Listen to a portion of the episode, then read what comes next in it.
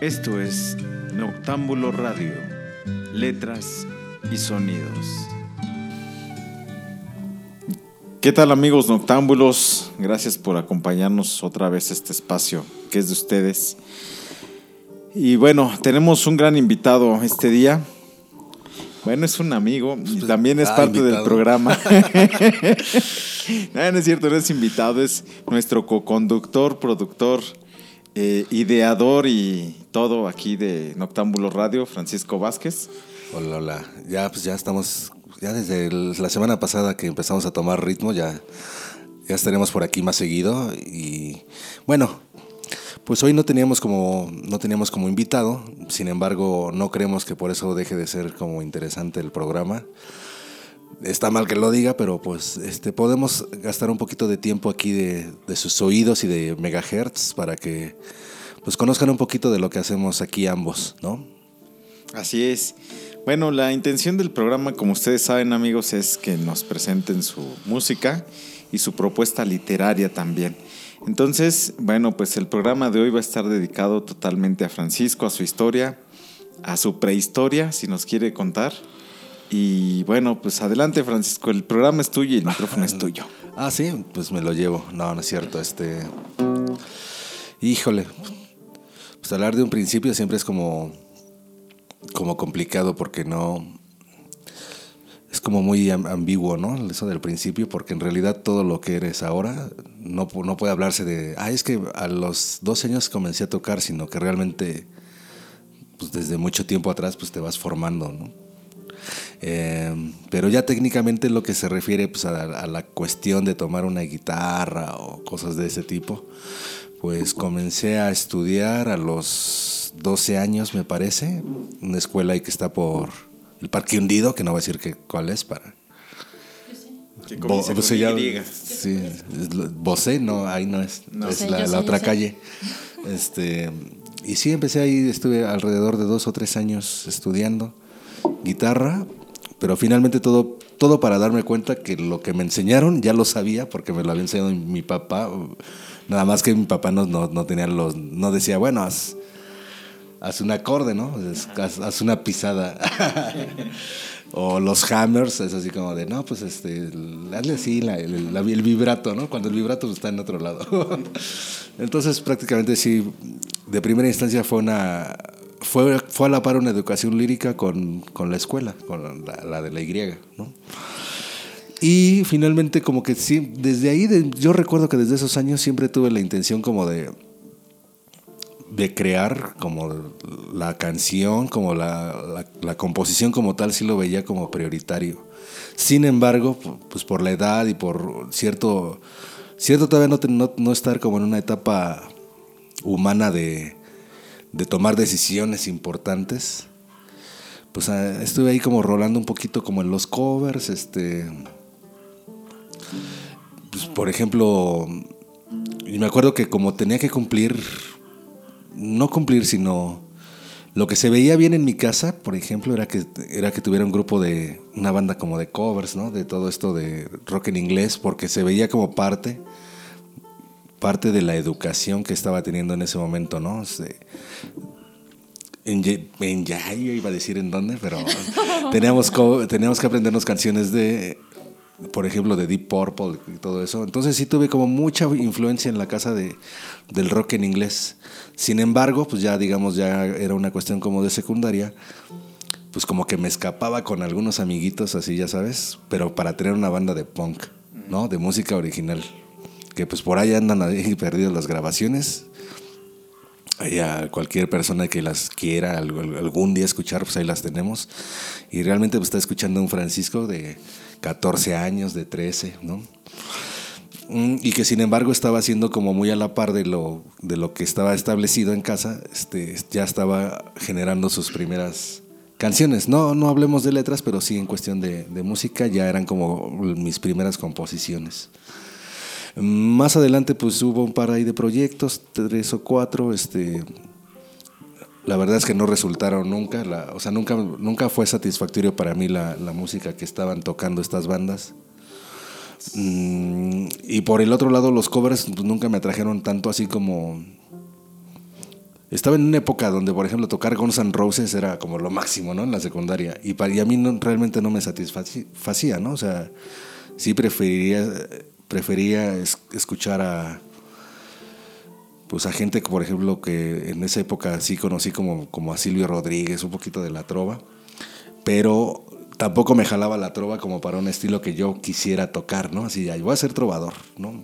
O sea, siempre estaba esa mezcla entre el rock y como la, las, la lírica así como más, más profunda, ¿no? ¿no? No el rock mexicano que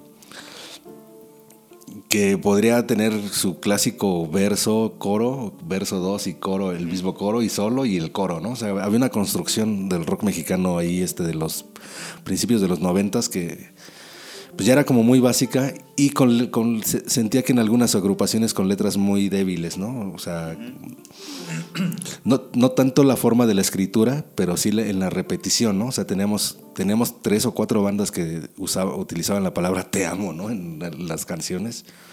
Ah, no. Entonces, por ejemplo, esa parte no me atraía mucho. Me atraía mucho la, la cuestión de la, de la, la lírica, que sin ser realmente escritores, ¿no? De, de, pluma y papel, este, pues sí tenían un, un pensamiento quizá pues no más inteligente, pero sí más, más profundo y, dándole otra forma a la, lírica que había del rock mexicano, ¿no? También yo me encontré mucho eh, dentro de tu lírica las metáforas, eso fue algo que a mí me gustó. Y bueno, vámonos a un pequeño corte. Lo platicamos en un Y lo platicamos ahorita regresando.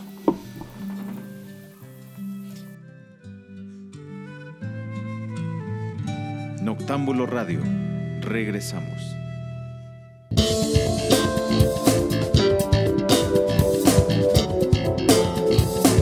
Estás escuchando ecmradio.mx Evolución creativa en medios. Transmitiendo desde la Ciudad de México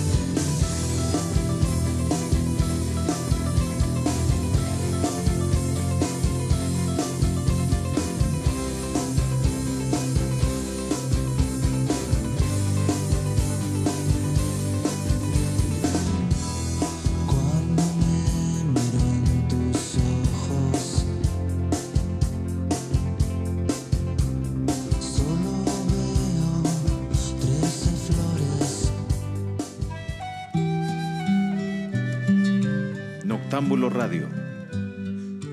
Regresamos. En efecto, amigos, regresamos aquí a Noctámbulo Radio. Este, los saluda de nuevo Francisco. Que bueno, estaremos aquí participando con el buen amigo Miguel Cruz. Y les estábamos contando un poquito sobre este, lo que ha sido un poquito mi camino de los primeros años en el rubro de la música. Estamos más o menos ubicándonos a la mitad de los 90, 95, 96, donde tuve la oportunidad de participar ya con una banda pues semi profesional, no sé, por así decirlo, y en donde ya hubo una grabación oficial, ya este ya no se hacían como los demos, sino ya realmente íbamos sobre lo de lo que era un disco, este teníamos un manager, pero seguía siendo como poco satisfactorio este, la, la, participación, ya que, por ejemplo, pese a haber estudiado, o sea, realmente no me considero yo como, una, como un guitarrista como tal, ¿no? O sea, a mí esas cuestiones de, por ejemplo, querer ser un, un Satriani o algo así, pues no, nunca ha sido como la, la meta a la que yo quisiera llegar. Y, y, me acuerdo mucho que en esos previos este, de entrar, por ejemplo, ya a la prepa, que fue por los años 96, 97, fue cuando ya de, de, verdad sí me planteé, pues sí, tomar este, el cuaderno y la pluma y ya comenzar a escribir las primeras, música ya había hecho, pero las primeras y las primeras letras. Así. Eh, pues nunca he tenido como o mínimamente en, ese, en esa época nunca había tenido la, la, intención, o sea, me había, te digo, me había chocado tanto las, las canciones de, de, Te amo, te extraño, y es que ya no aguanto y no puedo estar sin ti, que sí, sí pensé que, que, yo no debería hacer eso, ¿no? Así como las, con las letras. Mm, estaba muy influido, por ejemplo, con la, la cuestión que hacía, por ejemplo, gente como Bob Dylan o, o, o Jim Morrison pero por el otro lado en español, pues me, me gustaba, por ejemplo, mucho pues, lo que hacía Saúl, ¿no? Saúl. Sí, Saúl Hernández. Saúl el, el jaguar. No, no sé. Ese es de norteño, ¿no? Pero, eh, no sé, Rodrigo. O sea, por ejemplo, había canciones muy chistosas de Botellita de Jerez que, pues que sí se tomaban muy en serio el, el humor, ¿no? O sea, no era como una cuestión de decir alguna grosería y, y agarrarlo de coro y así, sino sino realmente si tú si analizas ahí la, la cuestión lírica, pues, pues encuentras hasta, hasta décimas, ¿no? En, en algún, en algunos versos, sí. en algunos textos. Pero sí, siempre más mi intención fue irme del lado, este, mm, yo hasta la fecha no sé qué, qué, género sea, ¿no? Pero debe ser, este, de entrada sí es metafórico, pero en la cuestión musical yo no, pues yo no encuentro así como un género que, donde quepa eso, ¿no? Este, letras como las que de repente hacía pues los, los, de Santa Sabina o este, José Manuel Figueroa, ¿no? Este, que en ese momento tenía una banda que se llamaba Sangre Azteca. No, no, ahorita ya está en la, la barranca. Pero sí, siempre, yo creo que siempre ha sido como mi, mi línea esa, ¿no? De, de realmente no darle un sentido de súper determinado a las, a las rolas, ¿no? O sea, como que siempre ha sido como un rompecabezas este, de frases y que a veces ni se arma, ¿no? a veces ni se arma el rompecabezas, pero sin embargo siempre ha, ha agradado a, lo que yo hago, o sea, sí me, sí me siento como ya ahí satisfecho con esas primeras rolas y con las últimas, obviamente. Pero sí, digo, ahí estamos hablando de un Francisco adolescente. Eh, pues que yo creo que ya después de experimentar ciertas cosas ya más o menos sabía lo que, lo que quería, ¿no? Y lo que quería pues era hacer una banda donde las letras ya, ya fueran mías, eh, la música se pudiera experimentar más, porque por ejemplo había tenido bandas donde había limitantes también musicales de que no la, la, estructura, ¿no? Que de esa que ya hablamos de verso, coro, verso, coro, solo coro, fin, final. o sea, siempre había como la libertad de, de, que si se nos antojaba meter destiempos, ¿no? Como los cinco octavos o cosas de on, on, once, sí. dieciséisavos, se pudiera hacer sin ninguna restricción. De hecho, hasta de pronto no sé, pero tu música se me hace como progresiva. Sí, sí, de pronto, sí, por los cambios también de ritmos que hay. O sea, de pronto estás una intención, cambias de velocidad, cambias de, de, compases, o sea, precisamente de tiempos.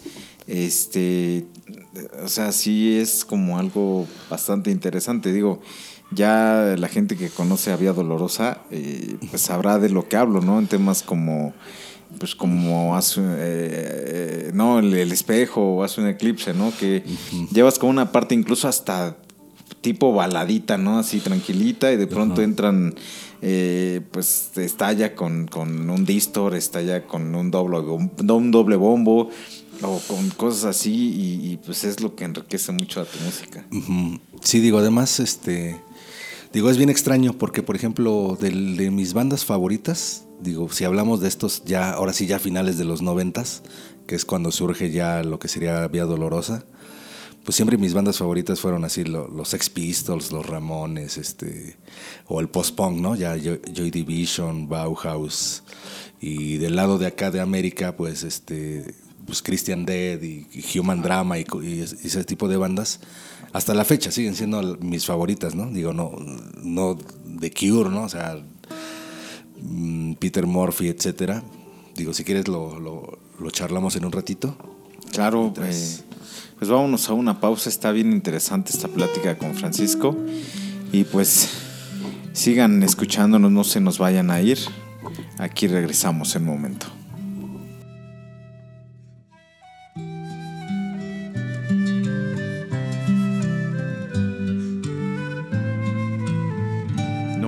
Radio. Regresamos. Evolución Creativa en Medios, ecmradio.mx, el punto de encuentro de tus sentidos.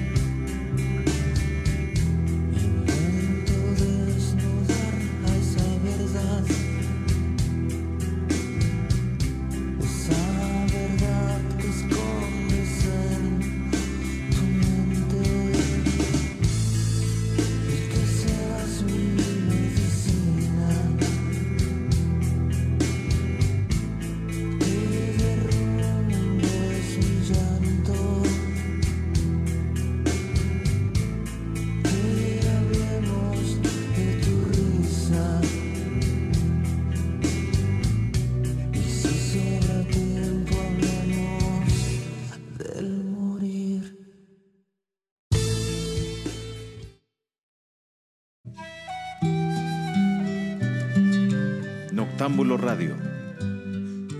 Regresamos. Pues gracias amigos noctámbulos que nos están escuchando. Está muy interesante el, pues la historia, lejos de la literatura, la historia que nos estás contando, tu historia de vida. Sí, este, es bastante extraña porque, como te digo, digo, este, supongo que nos va a faltar ahí este más tiempo para, por ejemplo, desarrollar la, la temática de Vía Dolorosa, ¿no? Que ya es como una cuestión diferente, pero si quieres, digo, para todos los amigos, pues este, por el momento podríamos abarcar un poquito nada más estos primeros años, previa dolorosa, ¿no? Así es. Y para los amigos que creen que ya los que estamos en este lado, ya nos estamos convirtiendo en los este César Costa y así de nuestros papás. Yo quiero ser Alberto Vázquez. Este, pues bueno, yo tengo ya 23 años más o menos de conocer a Francisco. O sea, ya es un buen ratote. Y este y pues yo también podría contar historias de él. Ah, no es cierto. Pero sí, este todavía seguimos en la parte previa dolorosa, por ahí también me tocó participar con él, pero bueno, mejor que él cuente la Ah, historia. pues sí, está síguele, bien, está síguele, bien. Pancho, síguele. Bueno, en, esa- en esos intentos este, de querer hacer ya una banda, de- de- dejé esta banda que estaba como muy, pues con la imagen de muy ya, este, ¿cómo se puede llamar? Como muy perfilada hacia la fama o algo así. La verdad es que sí, o sea, me ganó la, la no satisfacción y terminé por, por irme. Y en eso me planteé, pues, este, volver a hacer una banda más donde sí ya pudi- pudiéramos este, pues, tratar de explorar otros terrenos. Eh, por la cuestión de los integrantes, este, quizá no se pudo hacer esa banda, ya digamos, una banda gótica como la que yo imaginaba en esos años, ¿no? O oscura mínimamente, ¿no? Eh, la influencia de, la- de los otros integrantes pues hizo como que fuera un tipo más banda de, ¿cómo se puede decir? Hard rock, no sé. Sí, Y que sin embargo como que ya tenían como todo el, tenía el concepto, tenía incluso hasta la mayoría ya de las rolas. Este, y lo que faltaba era quien las tocara, ¿no? Entonces por ahí este, pues, se convocaba ahí a varias bandas de, pues, de la prepa, por ejemplo. Al señor ahí Javier Frías, que todos pensábamos que era como alguien alte- alternativo o grunge, no sé qué, pero en, reali- en realidad era un beatlemaníaco. Sí, totalmente. Y parecía Jesucristo en ese entonces. Sí, no, pero como de. Pues no sé, como que el- algo le había pasado en el, en el cabello, ¿no? No, no, no, no sé. era demasiado claro su cabello. Y luego teníamos al señor, este. Ay, lo, lo vamos a quemar, ¿no? De una vez. Pues que ha participado ahí en Luzbel, en Cristal y Acero, este, no sé, este. Al señor Mac de la Rosa también andaba ahí est- haciendo sus pininos. Sí, Cuando todavía era metalero, ¿no? sí, cuando todavía era metalero. Y entonces, eh, bueno, vaya, él sí tenía la vena esta de bandas de Iron Maiden, este. Christian Motley Castro, digo, Christian. Eh, ¿no? Entonces, realmente en ese momento, pues era. Pues todavía, te- todavía era válido ah, Así. tra- tratar de hacer esa ba- ba- bandilla jar- jarroquera. Y pues de Alex, por ejemplo, que, pues, que le gustaba mucho esas ondas de. A él sí, ¿no? Como de rock progresivo, de Dream Theater, este. ¿Quién más es progresivo? Lo- Los Ochimilcas. Sí, los Ochimilcas, este, King pues Crimson, algo de Frank Zappa. Frank también. Zappa. Y pues, pues ya, por ejemplo, aquí el integrante que falta. que pues más bien que según de- de él se decía rockero y, y más bien era como un tipo de blusero este de closet, ¿no? Era blusero, salsero, conviero, darqueto, este, norteño, o sea, de todo, de todo un poco. Y bueno, sin embargo ahí se dio se dio afortunadamente como una conjunción temporal que fue así como ya como ya importante, porque también yo me di cuenta, o sea, ya ap- aprendiendo de muchas cosas que pues que ese era el camino, no no en cuanto al sonido de la banda, sino ese era el camino en cuanto a la conjunción de un grupo, ¿no? La organización, más o menos, que este, tenías que plantearte un, un- uno o dos días a la semana de ensayar, este, Fue, fue, yo creo que esa fue la, la máxima aportación que, que tuvo ahí. Con ensayos de ocho horas. Sí, ¿no? No, no era como hoy que ya este medio haces un demo y te la, la- la aprendes, vas en el micro y vas aprendiendo la pista. No, antes era alguien se equivocaba y vamos a repetir toda la rola, ¿no? Y así. Y este y grabamos un demo, ¿no? ¿Te acuerdas? O no o no sé cuántos, no sé, Fueron como tres demos. tres, cuatro demos. Uno terminó en bronca, ¿no? Entre el Mike y Javier, ¿no? Sí, que- y, y ahí luego teníamos, ah, ya me acordé de otro integrante, Ah, que, Omar. Omar, que se habían bajado la novia y no, no sé qué tanta cosa. Sí. Pero bueno, este, yo creo que sí, este, pues no sé si en algún momento podríamos tocar algo de, de esta banda, que en ese momento se llamaba Gótica. y que ahora este, pues hemos retomado un poquito el proyecto y ya se quedó en Luciérnaga. ¿no? Sí. Vámonos con algo de este material, Pancho. Y pues el micrófono es tuyo. Digo, cualquier este, inconformidad, pues también que se den cuenta de que son rolas que escribimos cuando, yo creo que antes de los 18 años, ¿no? Fácil. Así es. Pero bueno, vamos a darle esta rolita.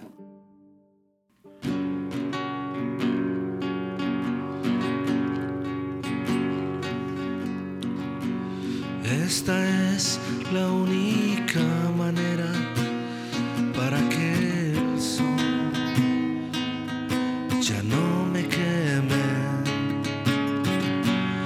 Esta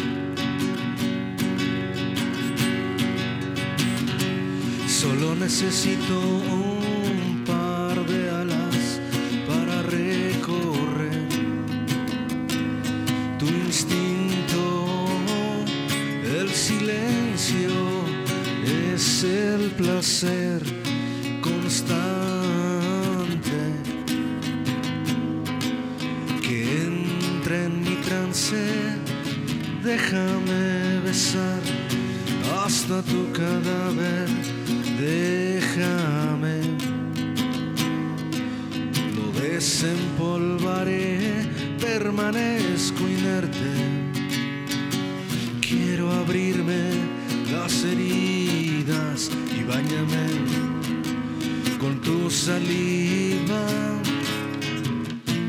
El sol se vuelve de hielo al controlar mi crisis, traspasando mi cerebro, fotografiando lo eterno.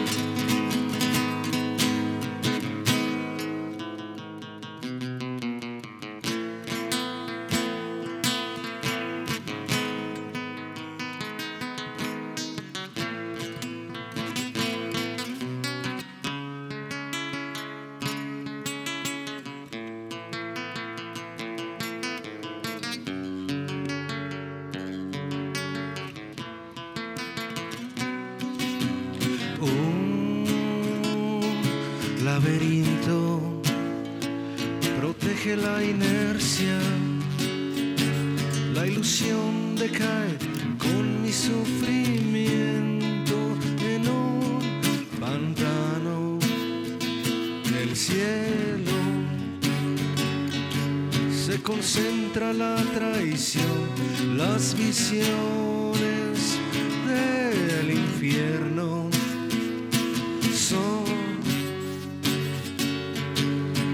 bellas que tu cuerpo, lo irreal. Se conjuga en un vacío, regido por el dolor y la secuencia del viento.